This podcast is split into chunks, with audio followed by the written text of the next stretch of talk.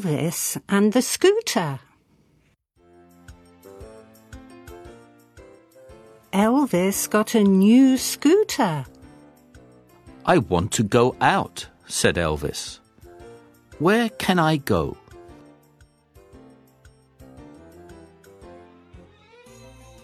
He went up. He went down. He went round and round.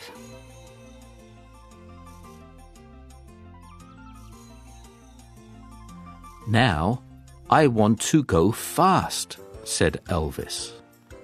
The scooter went fast. Help!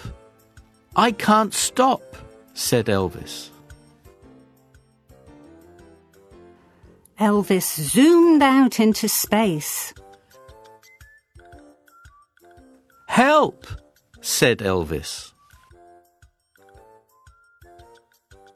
Elvis was lost.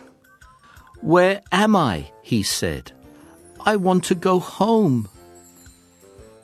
The scooter zoomed down, down, down. It went fast.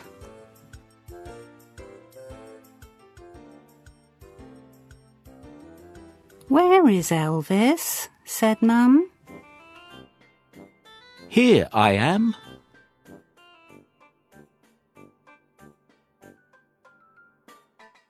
New.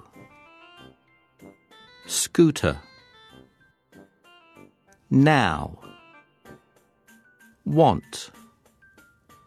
Fast. Stop. Space. Lost